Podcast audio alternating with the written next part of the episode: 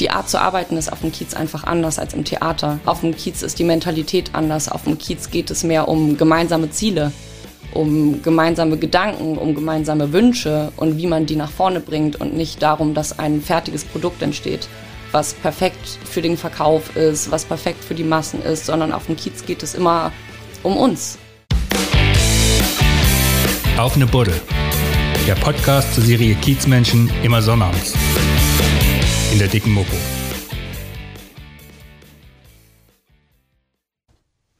Hallo, ich bin Wiebke Bromberg und heute mit meinem Kollegen Marius Röhr bei Tänzerin, Tanzpädagogin und Choreografin Finja Lessing. Eine junge Frau, die gerne mal mitten auf den Straßen des Kiezes tanzt. Hallo, liebe Finja. Hallo, Wiebke. Und Prost. Hi, das war aber ein schönes Pling, oder? Schön, dass ihr da seid. Ja, danke, dass du uns hier in deinen Privatgemächern empfängst. Das ist toll. Man kennt dich nicht, aber man kann dich schon gesehen haben. Mhm. Wenn man so über den Kiez schlendert und du auf einmal mitten auf der Straße tanzt. Also nicht wie so eine alte Irre irgendwie, die, die über die Straße tanzt, sondern du tanzt wirklich. Also sowas so äh, Kiezballerina-mäßig. Wie kommt das dazu? Ja, also erstmal manche finden es schon irre, aber das ist ja auch Sieht genau aber das. toll aus. Dankeschön. Ja. Es ist ja aber auch genau das, was Kunst sein soll. Ne? Man soll stehen bleiben, man soll kurz verwundert sein, was da gerade passiert. Ist es überhaupt was, wo man zusehen möchte oder kommt man erst nach ein paar Sekunden drauf, dass man zusehen möchte? Das ist ja genau das. Ein Blickfang muss ja nicht immer der rosarote Balletttraum sein, sondern ein Blickfang ist ja auf dem Kiez auch ganz viel, was nicht so schön ist. Und das hat mich künstlerisch und menschlich sehr geprägt. Und es war dann eigentlich die einzige Konsequenz, das auch künstlerisch so weiterzutragen.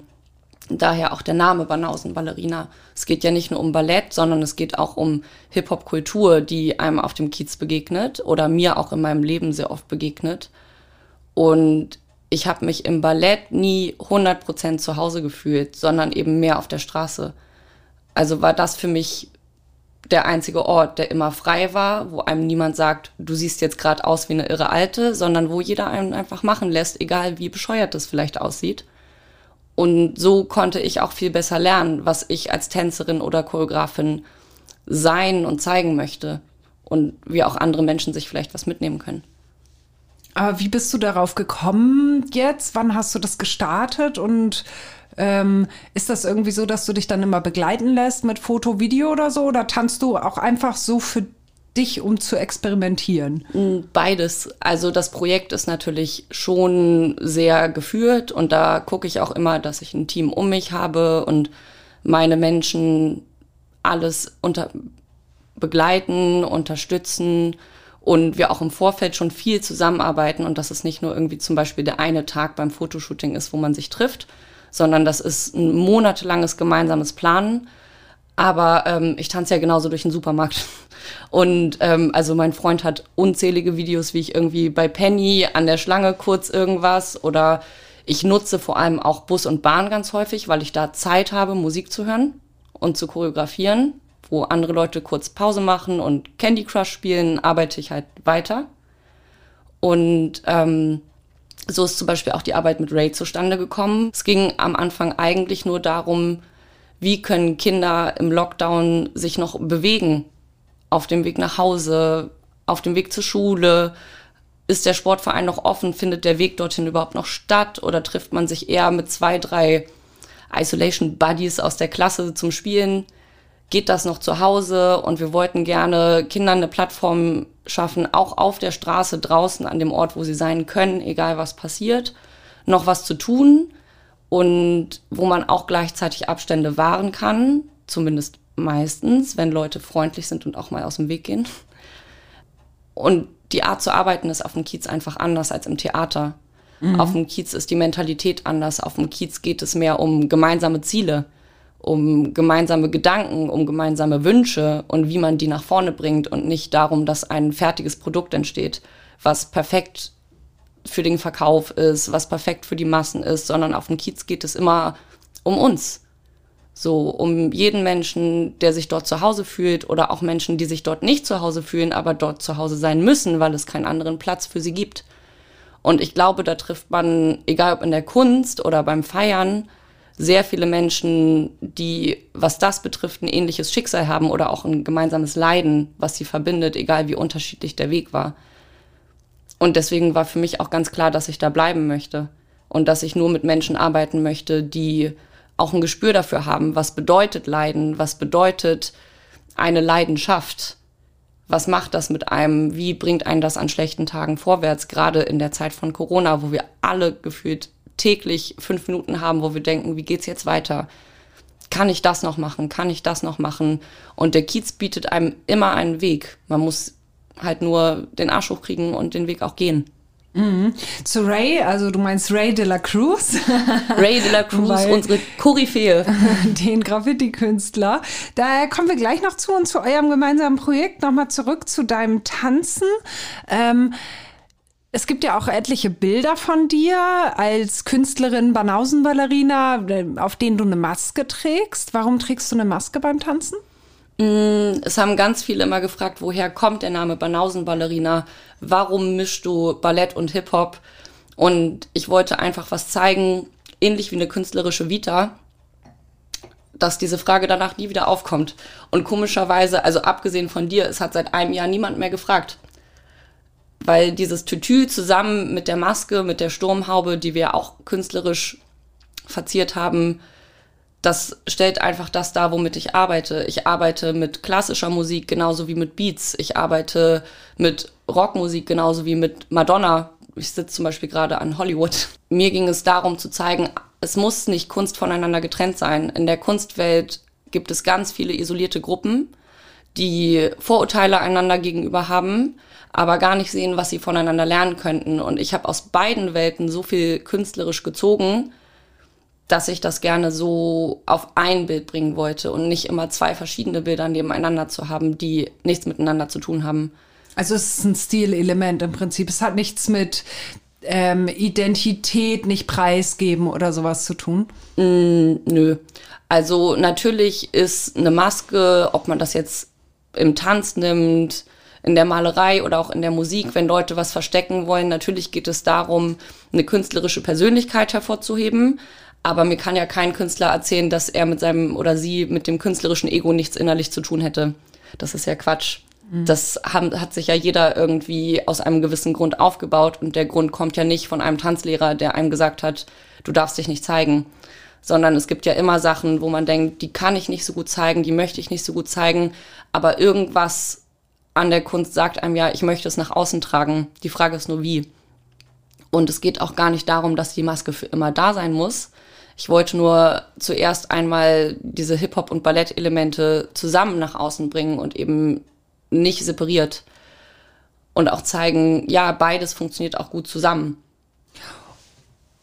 Und auf dem Kiez, da möchtest du einfach dadurch, dass du im Straßenbild ja präsent bist, also es ist natürlich eine Kunstperformance, wenn du dich dabei auch fotografieren und filmen lässt und so, aber du möchtest das auch gezielt auf dem Kiez im öffentlichen Raum machen, um das den Leuten zu zeigen? Ja, ganz teilhaben klar. zu lassen? Also Publikumsteilhabe ist, finde ich, immer ein Teil vom Spaß, ein Teil von der Leidenschaft und auch ein Teil vom Geschäft, weil wenn das Publikum sich nicht angesprochen fühlt, kommt es nicht wieder. Ähm, ich finde aber, dass Ansprechen nicht reicht. Ich finde, dass man immer eine Reaktion hervorrufen muss im Zuschauer, dass man nach Hause geht und auch das Gefühl hat, was hat das gerade mit mir gemacht? Auch wenn ich es komisch fand, aber vielleicht hat das ja einen Grund. Vielleicht gibt es ja in mir was, warum ich das komisch fand, was ich gesehen habe oder warum es mich besonders emotional berührt hat oder vielleicht auch, warum das gar nicht an mich rangekommen ist. Das sind alles Gründe, die ja darauf hingehen, wie arbeite ich, was stelle ich da, was gebe ich preis, mit wie vielen Menschen. Ich möchte ja zum Beispiel auch nicht für immer alleine tanzen. Also egal, ob ich jetzt Kinder unterrichte oder ob ich Erwachsenen eine Plattform gebe, sich zu bewegen vor einem Publikum.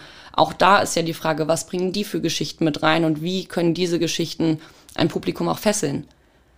Und ich finde immer, dass die echten Geschichten das Wichtigste sind, aber die echten Geschichten brauchen auch am meisten Mut, um sie zu erzählen.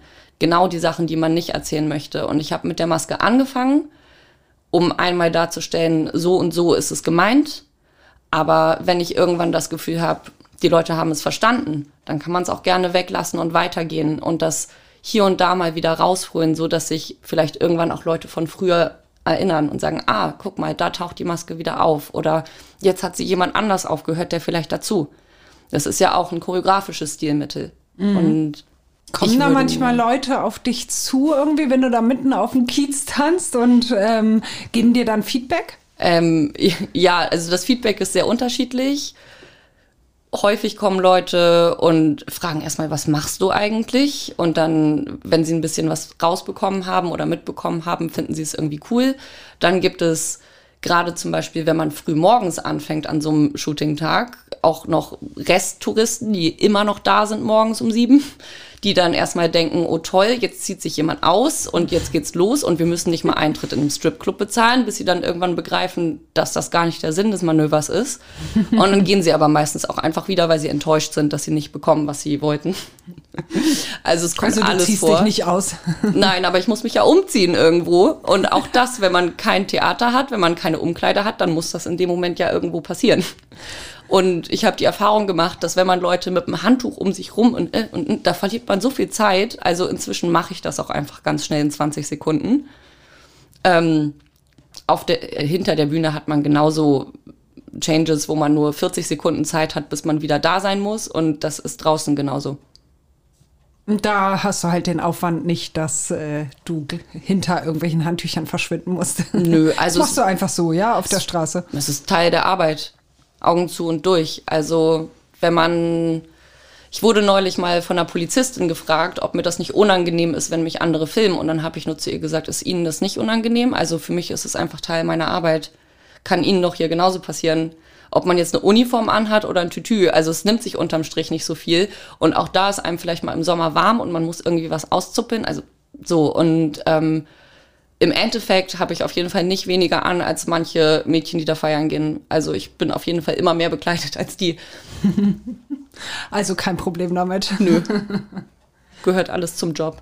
Aber wie gab es da einen Moment, äh, wo du entschieden hast, ich tanze auf dem Kiez? Mm, ja, es fing eigentlich tatsächlich damit an, dass ich mir kein Studio leisten konnte. Oder wenn ich mir ein Studio leisten konnte, dass mir die Leute nicht gefallen haben, dass ich dort nicht die Bedingungen hatte, die ich wollte. Ich kann nicht so laut sein, wie ich möchte. Ich, dann sind Leute da, auf die man aufpassen muss. Und auf dem Kiez interessiert es einfach niemanden. Und da kann man um jede Uhrzeit hin. Und man kann hin, so oft man will und mit wie vielen Menschen man will. Man kann alleine hin, man kann mit fünf Leuten hin, die einem helfen. Es ist einfach grenzenloser. Und auch die Orte, also es ist ja ein Unterschied zum Beispiel, ob ich am Park Fiction auf dem Gras shoote, auf der Rasenfläche oder hinten am Hamburger Berg beim Weißen Haus auf der Treppe. Es entstehen ja ganz andere Bewegungen. Und im Studio hat man immer einen Untergrund, man hat vier Wände, man hat vier Ecken, man hat immer das Parkett, man hat vielleicht noch eine Ballettstange, man hat ein paar Yogamatten liegen und das ist der Raum. Und auf der Straße sagt mir die Straße, was jetzt passiert. Und ich muss einen Weg finden, das ist ja auch eine Challenge. Ich tanze jetzt seit 20, 21 Jahren und ich will nicht immer nur gerade vorm Spiegel stehen. Seit 20, 21 Jahren? Du bist doch erst 26, ne? Ja. Oh Mann, oh Mann, oh Mann. also hast du mit der Kita sozusagen angefangen zu tanzen, ja? Ja, kurz vor der ersten Klasse. Wie, fünf warst du? Mhm. Wahnsinn. Wie kam das dazu? Hast du deine Eltern überreden müssen oder sie dich? in einen mhm. Kurs gesteckt? Also die Ex-Freundin meines Vaters ist äh, Tanzlehrerin und hat eine Tanzschule. Und es war relativ früh klar, dass ich da immer mit rumhüpfe, wenn nichts zu tun ist. Und ähm, oder wenn ich warten muss, bis meine Familie fertig ist, um zu einem Kinderausflug zu fahren.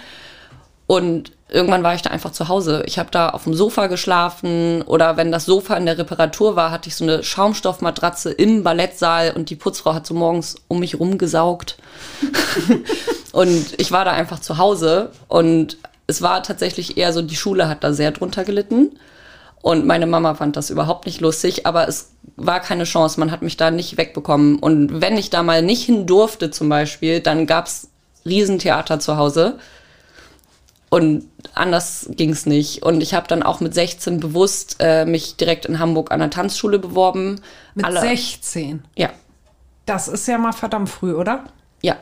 Also, Da hattest du ja deine Schule nicht mal fertig, oder? nee, Hast du die geschmissen? jein, ich habe das Abi geschmissen. Aber Realschule habe ich, ich, ich habe einen erweiterten Realschulabschluss gemacht, falls ich irgendwann noch das Abitur möchte. Mm, Alle haben aber gesagt, mach erst eine normale Ausbildung und dann tanzen. Erstens ist es ja aber so, dass im Tanz das Durchschnittsalter sehr weit unten ist und die meisten mit 19, 20 schon fast zu alt sind. Auch wenn es sich jetzt langsam zum Glück etwas ändert, so wie viele andere Stereotype im Tanz und Theater.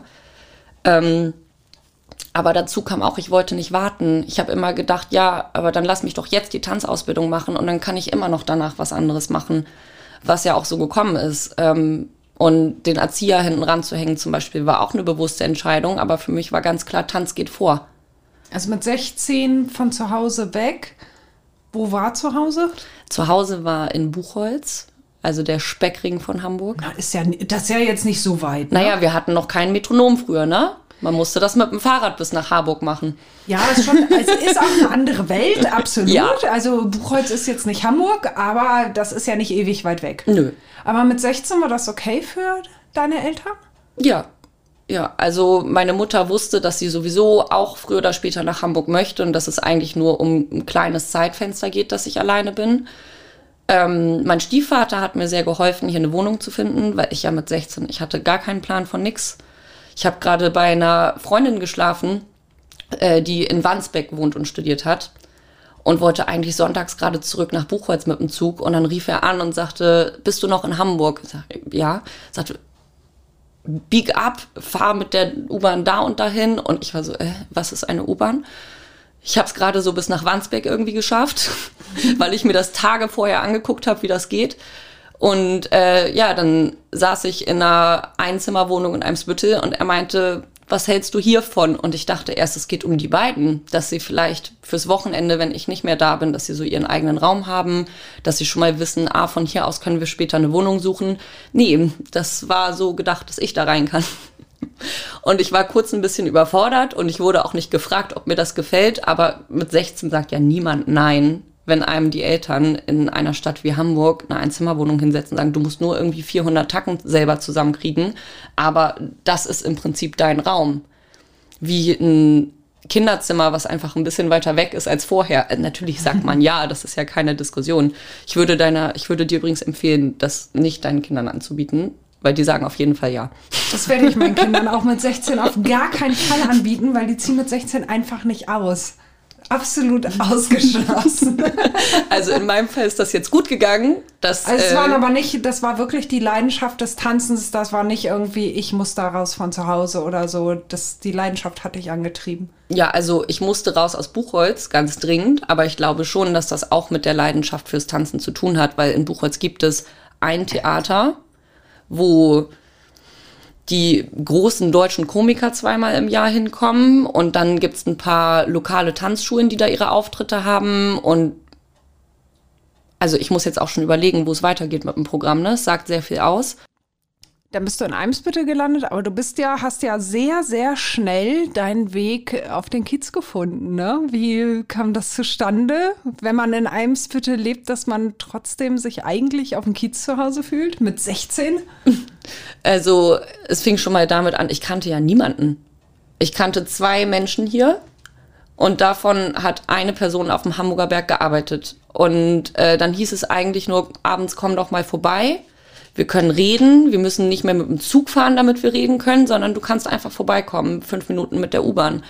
Und ähm, da habe ich eigentlich alle Menschen kennengelernt, mit denen ich bis heute noch zu tun habe, also beruflich wie privat jeder, mit dem ich heute zu tun habe, hat in irgendeiner Form um irgendeine Ecke mit diesem Ort zu tun. Ob es um Arbeit geht, ob es um Menschen geht, die man zehn Jahre später vielleicht sogar Familie nennt. Und die sind alle noch da. Also manche auch nicht mehr, aber der engste Kern ist wirklich von damals, von dieser Zeit da vor Ort. Und da habe ich dann auch Nebenjobs gefunden, weil die Tanzausbildung kostet ja Geld, anstatt dass man Geld bekommt.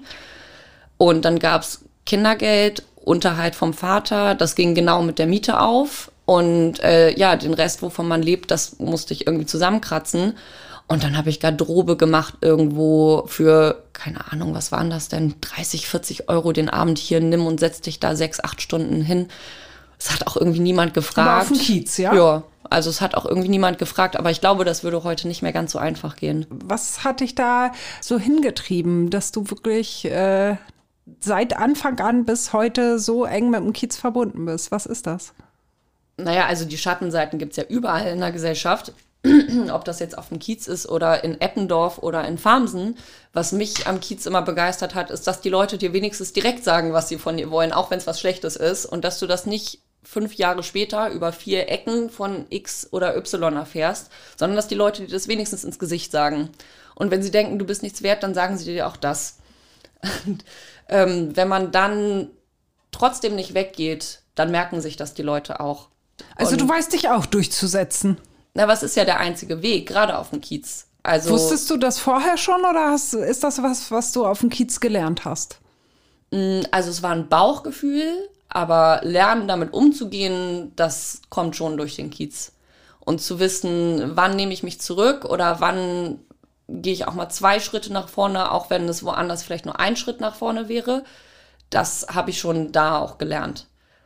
Und das gefällt mir aber auch daran. Ne? Also lieber sind die Leute direkt und sagen, was sie denken und man hat ein Problem, was man in dem Moment klären muss, als dass sie nicht direkt sind und man 100 Jahre braucht, um mal irgendwie zu Potte zu kommen.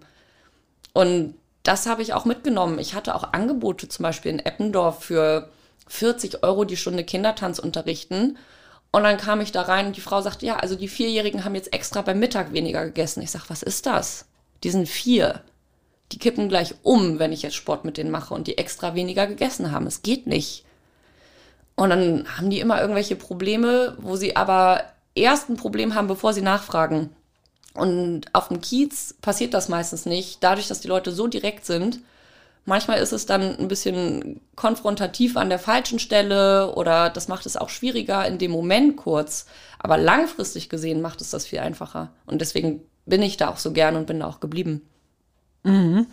Hast du dann nur, also in Anführungsstrichen natürlich nur gekennert oder auch in deinen Jobs ähm, als Choreografin oder Tänzerin ja sowieso auf dem Kiez, klar, im Freiraumkiez nenne ich es mal, aber auch in Clubs oder so gearbeitet? Nö, also irgendwie war ich immer mit Leuten unterwegs, die dort irgendwie gearbeitet haben. Und das war das Schöne. Ich hatte eigentlich am wenigsten Verantwortung von allen, hatte aber am meisten zu gucken. Und das hat mein Auge ganz doll geschult. Ähm, ob es jetzt irgendwelche Techno-Veranstaltungen waren, wo auch Tänzer mit, mit Masken oder Stelzen oder Lichterketten um sich rum irgendwie rumhampeln und versuchen, sich ihren Weg durchs Publikum zu bahnen. Das ist eine totale künstlerische Leistung, auch wenn die Leute, die da feiern, das gar nicht so mitbekommen. Dadurch, dass ich aber immer mit dem Personal irgendwie unterwegs war, hatte ich Raum, mir das alles anzugucken und ich habe das wie so ein Schwamm aufgesaugt. Also zehn Jahre renne ich jetzt rum und habe nur noch Augen für, oh, das könnte Kunst sein, das könnte Kunst sein. Und das ist für meine Freunde total anstrengend, wenn wir privat unterwegs sind. Ich kann das nicht mehr ausschalten. Das ist jetzt einfach so, das gehört jetzt zu mir.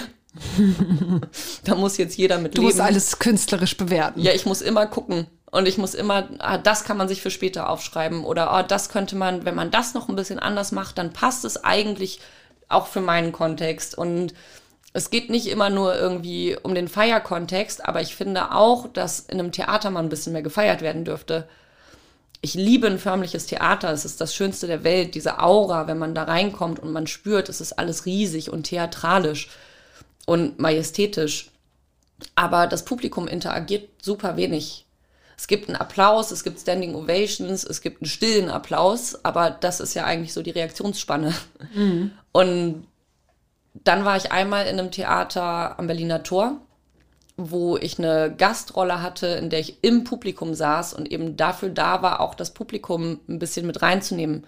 In dem Moment, in dem das Publikum sich zu dir umdreht und von der Bühne weg, ist das Publikum Teil vom Stück, ohne dass sie es wissen, merken oder geplant hätten oder sich hätten vorstellen können, dass das passiert. Und da habe ich viel draus gelernt, dass man das Publikum gerne mit reinnehmen kann. Wenn ich mir vorstelle, dass ich irgendwann mal zum Beispiel das St. Pauli-Theater vielleicht bespiele, hoffentlich, In zehn Jahren. Das würdest du gern, ja? Super gern. Also ich möchte unbedingt, dass das auf jeden Fall, wenn ich ein Theater voll machen kann, dann ist es das. Also das Erste. Wenn danach nichts mehr kommt, ist es okay. Wenn es ein einmaliger Erfolg ist, bin ich völlig in Ordnung damit. Aber einmal muss es klappen. Einmal das St. Pauli Theater voll machen. Das ist dein großer Traum? Äh, ja, einer von vielen.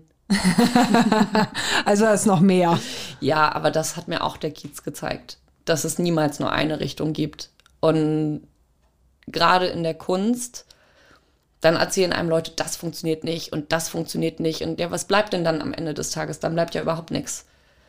Also ob ich jetzt tanzen möchte, ob ich Kindern was weitergeben möchte, ob ich Kindern andere Künste eröffnen möchte, das soll ja alles nicht davon abhalten, noch mehr zu machen. Und wir leben so schnell im Moment und wir wissen nie genau, wann passiert hier noch was. Und also jetzt auch unabhängig von Corona, wir leben ja in so einer wirren Welt im Moment. Und dadurch, dass wir eben so vernetzt sind wie noch nie, kriegen wir auch so viel voneinander mit wie noch nie. Und da sind immer Sachen dabei, die, wo ich denke, das gehört auch auf eine Bühne, das gehört auch auf eine Bühne und das hat eigentlich auch einen Platz verdient. Und was bleibt denn dann, außer mal zu gucken, wie man ein Theater voll kriegt? Es gibt ja nur eine Richtung. Ja, dann musst du ganz dringend in St. Pauli Theater, würde ich sagen. Wie oft bist du so auf dem Kiez? Weil du lebst ja nicht auf dem Kiez. Wir sind jetzt aktuell auch gerade mal ganz, ganz ausnahmsweise für die Podcast-Aufnahme nicht auf dem Kiez, äh, was ja eigentlich nie vorkommt. Wir sind in Eimsbüttel. Wie oft bist du da?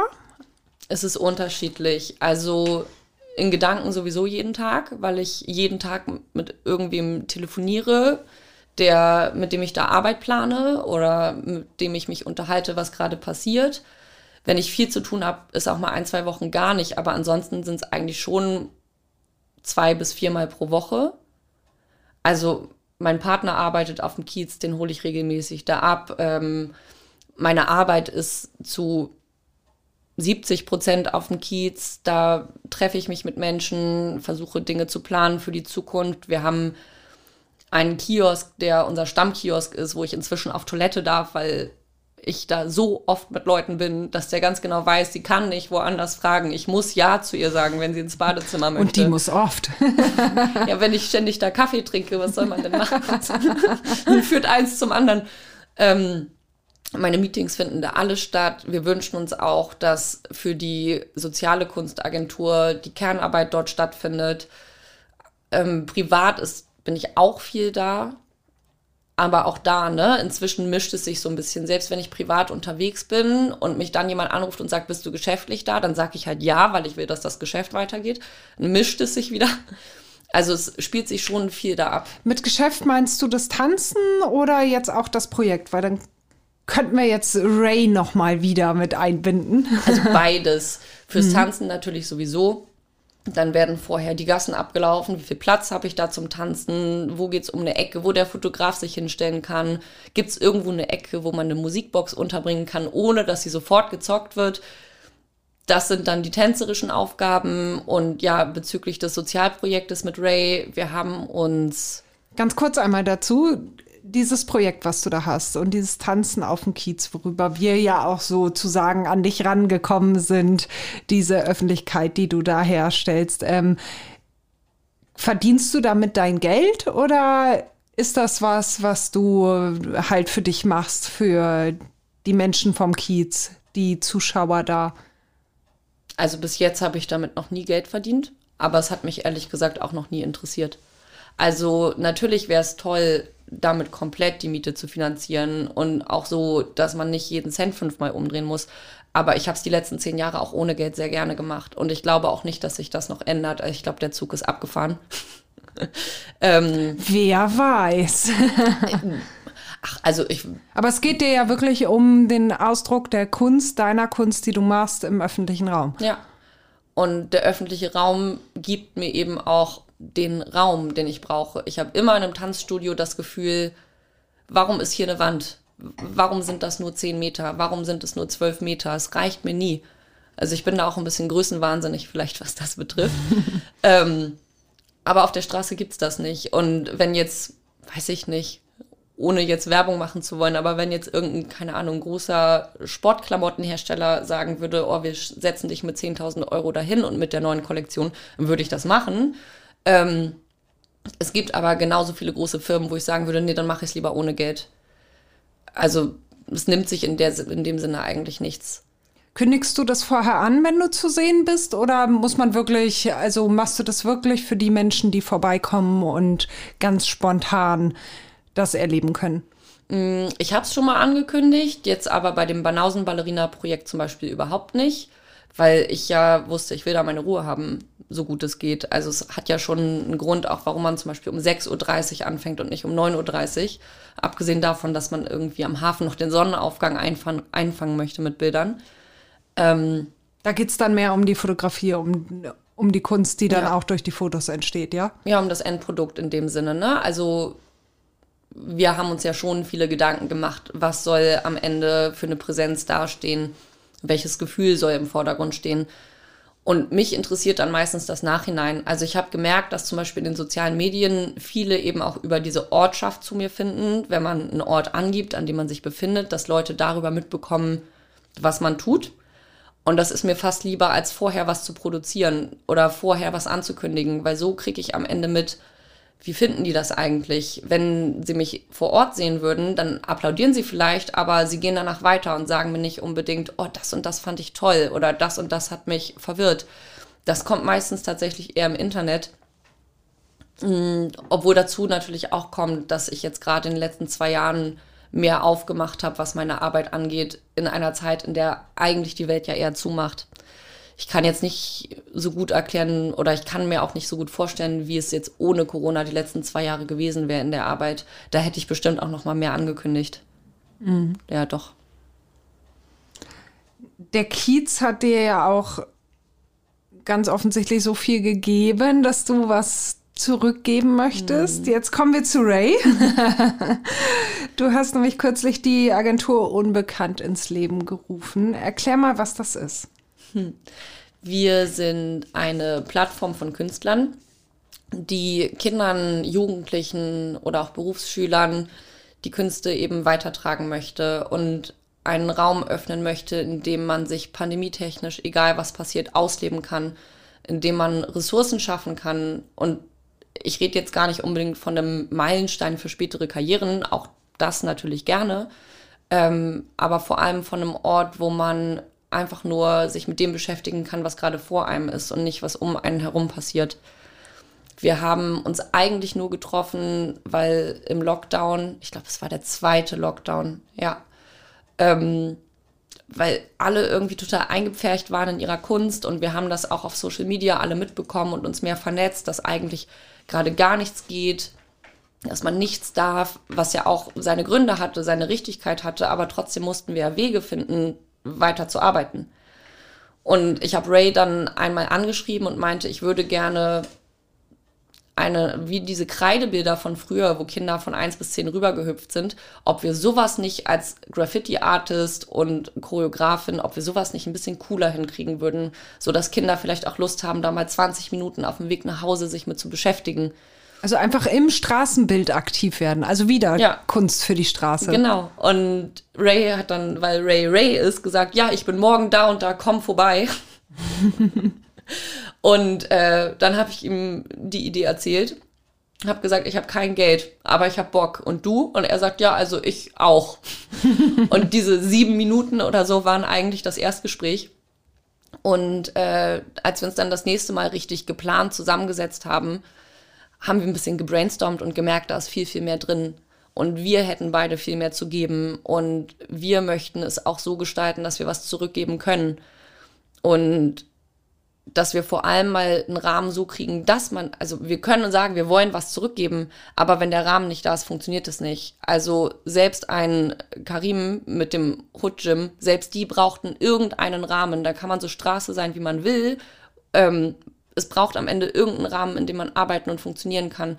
Und wir haben gemerkt, okay, wenn wir diese Tatsache annehmen und akzeptieren, dann könnte man eigentlich auch direkt größer denken. Und haben ein paar Leute angerufen, eigentlich nur um zu gucken, kannst du uns irgendwie helfen? Ähm, hast du eine Idee, wie könnte man das machen? Und aus diesem einen Brainstorming sind ganz viele kleine Brainstormings entstanden mit vielen verschiedenen Menschen. Äh, mit dem Pächter vom Spielbudenplatz haben wir gesprochen. Wir sprechen mit verschiedenen Hotels. Wir sprechen mit Schulen, also sowohl mit Grundschulen als auch mit weiterführenden Schulen. Und dann haben wir gemerkt, eigentlich sind wir ja nicht die einzigen Künstler in unserem engen Kreis, die dafür gemacht wären, Menschen etwas zu geben. Und zwar nicht nur im Sinne der Kunst, sondern auch im Sinne einer erfüllenden Tätigkeit. Gerade jetzt, wo alle langsam fertig sind mit Brotbacken im Lockdown oder Pflanzen bei Amazon bestellen. Ja, wahrscheinlich. Irgendwie ist das ja langsam auch ist durch. durch. Ist, das ne? Thema ist durch. Und es war für Kinder eigentlich sowieso nie wirklich die Option. Und dann haben wir gedacht, wir brauchen irgendwie einen Weg, das Corona-gerecht mit Hygieneregeln durchzusetzen. Und auch da blieb wieder nur die Straße. Also selbst wenn man in einen Schulraum geht, aber man kann ja zum Beispiel nicht mit Kindern mit Maske einen Lyrikkurs anbieten. Das funktioniert nicht. Also muss man wieder raus. Und dann haben wir beschlossen, gut, dann sind wir halt draußen, dann finden wir draußen erstmal statt, außer uns bietet jemand eine 1A-Möglichkeit, wo das alles funktioniert, mit groß genug und Lüften und alles geht auf einmal. Aber von so einem Highlight gehen wir auch nicht aus. Kann man nicht enttäuscht werden. Ähm, und plötzlich wurde das Team ganz groß. Also, was heißt ganz groß? Für uns ist es ganz groß. Wir haben einen Gärtner dabei, wir haben einen Kunstschnitzer oder er mag das Wort nicht, Wood Artist dabei. ähm, wir haben einen Rapper, wir haben einen Pantomimespieler, Ray natürlich mit Graffiti und ich natürlich auch mit Tanz. Und wir haben beschlossen, dass wir jetzt einfach ein großes Sammelsurium werden an Menschen, die selber von der Kunst gelebt haben, und zwar nicht nur finanziell, sondern auch emotional. Und genau das weiter vermitteln können an Kinder, weil jetzt geht es nicht darum, ob Kinder gerade vielleicht was schnitzen und das für 10 Euro verkaufen können, das ist denen egal, sondern was den Kindern was bedeutet, ist ja, oh, ich habe etwas geschaffen, auch in einer Zeit, in der es vielleicht schwierig wirkt um mich herum. Oder ich habe ein neues Hobby gefunden. Oder ich kann bei der Musik meine Emotionen rauslassen, ich kann ein Bild mit nach Hause bringen, was auch immer, ne? Das sind die Sachen, Sachen, die auch bleiben. Und da geht es auch nicht um Erfolg oder um Geld. Also natürlich wollen wir davon leben und wir wünschen uns Geld, um das machen zu können weil wir uns wünschen, dass die Kinder es nicht bezahlen. Wir wünschen uns, dass es Schulen bezahlen oder dass es vielleicht die Stadt bezahlt. Aber ähm, im Endeffekt geht es ja eigentlich viel mehr um die Tätigkeit und darum, was es den Kindern gibt. Also ihr habt schon konkret auch ähm, Gespräche mit Schulen und so geführt. Ja. Und die wollen das, sobald das Projekt steht, auch einkaufen sozusagen. Genau. Also wir sind im Prinzip die Plattform. Das steht für 2022 genau. im Raum, dass ihr da startet und in Schulen geht und dann mit denen gärtnert und Holz schnitzt und dann ist ja aber weg von der Straße, ne? Äh, ja. Wenn ihr dann in Schulen seid. Ich glaube aber nicht, dass es sich komplett in die Schule verlagern wird, einfach aufgrund der Covid-Situation. Ich glaube schon, dass man die nächsten ein bis vier Jahre sicher damit fährt, wenn man den Unterricht komplett draußen gestaltet und organisiert. Und ich, also ich meine, ich arbeite nebenbei Teilzeit im Waldkindergarten. Ich bin auch acht Stunden am Tag draußen und sterbe davon nicht. Du bist und, ja nun Erzieherin eigentlich, ne? Also ja, weil, weil, weil, man sich ja schon die ganze Zeit so ein bisschen fragt, okay, sie macht unheimlich viel für die Allgemeinheit und engagiert sich und performt irgendwie, damit die Leute sich daran erfreuen und sie ihre Kunst ausdrückt. Aber womit verdient die Frau eigentlich ihr Geld? Das fragt man sich so ein bisschen. Also ist, du bist Erzieherin. Genau, also ich habe äh, einen Teilzeit-Erzieherjob, plane aber auch noch Tanzstunden für nächstes Jahr. Und es war jetzt, es war ein ganz guter Einstieg. Also ich wusste, wenn ich mich jetzt bei Butni bewerbe, dann ähm, habe ich keine Zeit für Kunst. Weil dann gibt's hier Überstunden und da wird jemand krank und das System, in diesem System kann man sich nicht rausnehmen zu sagen, ich mache was für die Kunst, ich bin heute nicht da. Ich habe also was gesucht, wo ich trotzdem ein, zwei Tage die Woche Zeit habe, mich mit meiner künstlerischen Zukunft auseinanderzusetzen. Und gleichzeitig kam dann das Gespräch mit Ray. Und wiederum drei Wochen später bekam ich ein Angebot aus dem Waldkindergarten für 15 Stunden die Woche. Und ich habe gedacht, gut, also ich kann zwar jetzt gerade so die Miete bezahlen und ein bisschen Essen kaufen, aber es ist genau der Start, auf den ich gewartet habe, nämlich dass ich Zeit habe. Ich habe jetzt zehn Jahre ganz ohne Geld gearbeitet, also ist es besser als vorher offensichtlich. und der lange Atem hat sich gelohnt und dann wird der lange Atem sich auch weiter lohnen. Und jetzt ein, zwei Jahre nochmal einen sauren Apfel zu beißen, was gerade sowieso alle tun, egal in welchem Job. Also es ist ja gerade niemand wirklich großartig besser dran als wer anders, außer man heißt Jeff Bezos oder Elon Musk, aber ansonsten sind eigentlich gerade relativ im selben Boot. Und ähm, ich wollte gerne die Zeit nutzen für den Start, auf den ich zehn Jahre hingearbeitet habe. Kunst und helfen. Andere Kinder wurden im Kindergarten gefragt, was willst du werden? Haben gesagt, Astronaut, Arzt, Rockstar, keine Ahnung. Ich habe immer nur gesagt, tanzen und helfen. Und ich wusste nicht, dass das zusammengeht. Und dann habe ich irgendwann verstanden, dann musst du halt zwei Ausbildungen machen. Und dabei geht es auch gar nicht so um finanzielle Sicherheit, sondern auch wirklich um den Inhalt der Tätigkeit. Und Ray sieht das zum Glück genauso. Ray versteht das, also Ray versteht auch manchmal ein bisschen besser was von Produkten als ich. Aber auf der anderen Seite ist für ihn sehr gut greifbar, was hat mir Graffiti gegeben? Wo hat es mich hingebracht? Warum mache ich das nach 10, 20 Jahren immer noch gerne? Und was auch ein Teil der Kunst ist, wenn man sieht, da ist jemand wirklich von ganzem Herzen Künstler, dann ist zum Beispiel der Altersunterschied total egal. Wir nehmen uns so ernst gegenseitig und es heißt nie, oh, bitte hör du mal besser auf mich, weil ich bin älter oder oh, du nimmst mich nicht ernst, weil ich bin jünger. Das passiert bei uns nicht. Weil Kunst das Fundament ist und weil alle im Team auch begriffen haben, ich bin aus irgendeinem Grund anders, aber das heißt nichts Schlechtes. Und jeder Künstler ist aus irgendeinem Grund anders. Jeder Künstler hatte irgendwann in seinem Leben einen Punkt, wo man merkt, oh, hier komme ich nicht weiter mit den Menschen um mich rum. Also brauchst du einen eigenen Raum und du brauchst einen eigenen Space, an dem Menschen zusammenkommen können. Und das versuchen wir jetzt zu gründen. Und so auch, ja, dass die anderen Künstler auch mal ihre Flügel öffnen können und nicht immer denken, boah, scheiße, wie kann ich denn jetzt überleben von meinem Geld?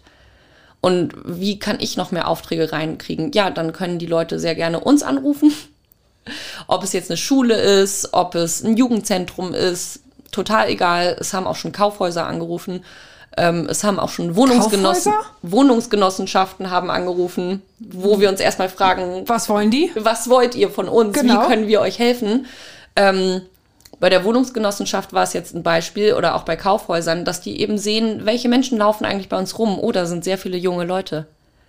Und die Leute fangen langsam an zu verstehen, dass Werbung nicht nur bedeutet, ein Plakat irgendwo hinzuhängen, sondern dass das eben auch Einbindung bedeutet von Menschen. Ob es jetzt ein Publikum ist oder ob es um eine Teilhabe geht. Aber es läuft auf selbe hinaus. Man kann nicht nur seinen Film fahren 2021 und hoffen, dass Leute schon sich hinten anstellen. Es funktioniert so nicht mehr. Also die wollen aber, dass ihr bei denen Projekt anbietet. Genau. Und ob es jetzt. Dann sind ja eigentlich die Aufträge schon da nur ihr müsst jetzt hinterherkommen mit, mit dem Rahmen. Ja, wir müssen jetzt ihr tragt den Rahmen schnell hinterher.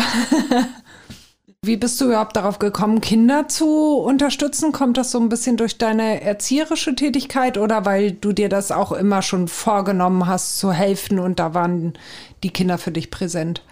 Mm, also helfen war sowieso immer schon, also ein kleines Helfersyndrom hatte ich sowieso schon immer. Ähm, ich habe aber relativ schnell das Vertrauen in Erwachsene verloren ich habe immer gesehen, wir gehen auf, also was heißt wir, aber die Menschheit, wir gehen auf Demonstrationen oder wir versuchen uns zu vernetzen, wir gehen wählen und trotzdem hat man, ich habe auch schon zum Beispiel einmal, ich habe bei der Petition unterschrieben, dass die Tampons günstiger werden. Ich habe mich danach total mächtig gefühlt, dass das funktioniert hat. Aber ähm, glaub, das sind dann auch so. Also, also da hören die Erfolgserlebnisse halt auch irgendwie auf. Oder man versucht mit Erwachsenen zu sprechen und dann heißt es immer, nee, das geht sowieso nicht. Kinder machen das nicht. Und ich habe irgendwann beschlossen, meine Hoffnung an die Kinder zu geben, die auch noch jegliches Recht haben, sich von A nach B nach Z zu entscheiden, die irgendwie gerade eine Welt vorgelegt bekommen, mit der sie klarkommen müssen. Also finde ich es auch nur gerecht, den Dinge an die Hand zu geben, mit denen sie das irgendwie schaffen.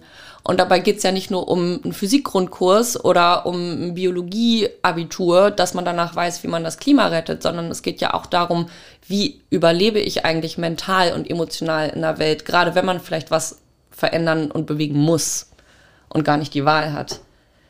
Und ich kann den Kindern keine bessere Welt hinsetzen, aber ich kann ihnen Werkzeuge an die Hand geben, wie sie es besser hinkriegen und wie sie dabei nicht kirre werden, so wie wir manchmal das Gefühl haben, dass wir kirre werden, weil alles, was wir tun, irgendwie nichts bringt. Aber ich finde immer, dass die nächste Generation den Vorrang hat, was so viele Chancen wie möglich angeht, dass sie auch so viel wie möglich abgreifen können. Und Kiez, war das für dich ganz klar, dass dieses Projekt irgendwie ist ja als Kiez-Projekt entstanden, ganz bewusst von dir. Also du bist im Prinzip die Initiatorin des Ganzen. Ähm, aber ich habe jetzt rausgehört, dass sich das so ein bisschen vom Kiez auch wegbewegt. Also eure Basis ist der Kiez, aber es geht auch an alle da draußen, ja? Immer. Also gerade Hamburg und gerade der Kiez und gerade der Hafen ist ja der einladendste Ort Europas jetzt mal ein bisschen. Also ich sage das jetzt so dramatisch, weil ich diesen Ort so liebe. Was völlig okay ähm, ist. Da werden dir wahrscheinlich ganz viele Hamburger beipflichten. Zumindest die, ja. ähm, nein, also wir sind eine Hafenstadt, wir sind ein Tor zur Welt. Und ich finde es totalen Quatsch, auch wenn ich das als Kernspot liebe und wenn ich es liebe, dort zu sein und dort meine Basis zu haben, genauso wie das für Ray ja auch ist mit seiner Arbeit. Also Ray arbeitet auch woanders, aber jeder kennt ihn als den Künstler vom Kiez. Und ich glaube, das ändert sich auch dieses Leben nicht mehr, ob er das möchte oder nicht. Trotzdem kommen Menschen gerne auf den Kiez, die von woanders kommen. Menschen, die auf dem Kiez leben, gehen gerne woanders hin. Das ist ja immer eine Wechselwirkung. Und ich hatte das auch schon, dass zum Beispiel 15-Jährige gesagt haben, kannst du jetzt deine Taschen leer machen? Wir haben hier ein Messer und ich gesagt habe, ich kann euch auch einfach zum Döner einladen. Jetzt. Das passiert, ja? Ja. Hinten in der Paul-Rosenstraße, ja, war das einmal. Dann bin ich mit denen ein Stück um die Ecke und wir waren Döner essen. Okay, also es ist nicht, es ist nicht gut gestartet, euer Verhältnis? Nö. Eigentlich wollten sie dein Geld. Ja, eigentlich schon. Aber ich habe gesagt, Leute, also ich habe jetzt 10 Euro. Es ist relativ sinnfrei, für 10 Euro einen Überfall zu begehen ähm, und dann irgendwie eine Jugendvorstrafe zu haben. Ich kann euch von den 10 Euro auch einfach einen Dürüm und einen Durstlöscher kaufen. So. Und das habt ihr gemacht? Ja. Das haben und wir wie war das? Es war total cool. Hast du denn auch vor, mit den Kindern dann das, was du auf St. Pauli machst, diese Tanzsessions, das dann auch ähm, auf die Straße zu tragen? Super gerne. Also ich finde auch, dass Kinder dadurch sehr viel lernen können und dass sie gucken können, was ist eigentlich meine Umgebung oder wie muss ich mich der Umgebung anpassen oder wie zum Beispiel eben auch nicht anpassen, damit ein Publikum überhaupt entsteht. Weil wenn man auf der Straße ist, kommt das Publikum nicht für dich, sondern die sind aus irgendeinem anderen Grund da. Und dann braucht es ja doppelten Aufwand, um die Leute an sich kleben zu lassen. Natürlich möchte ich auch, das muss dann schon ein bisschen mehr geplant werden und dann muss ich auch anfangen, Menschen einzuladen, wie zum Beispiel Eltern. es geht dann nicht mehr so wie vorher, dass ich einfach losgehe und auf Instagram eine Story hochlade, ich bin jetzt hier, obwohl es dafür auch kleine Räume geben sollte man muss halt gucken, welche Zielgruppe hat man in dem Moment. Geht es um Kinder oder geht es um Erwachsene? Und ähm, sollen die Kinder gerade ihren Raum haben oder möchten sie zum Beispiel der Familie auch zeigen, was sie erarbeitet haben? Ich finde, es kommt immer auf den Kontext an. Ich wünsche euch, dass ihr schnell einen guten Rahmen schafft und für euch findet und dass das ganz schnell startet und alles, alles Gute für dich. Dankeschön. Danke für das Gespräch. Danke euch. Ihr seid jederzeit eingeladen. Dankeschön.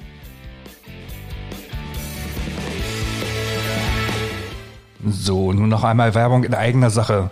Hamburg Freihaus testen Sie die Mopo als digitale Zeitung. Fünf Wochen für nur fünf Euro. Jetzt bestellen unter www.mopo.de-testen.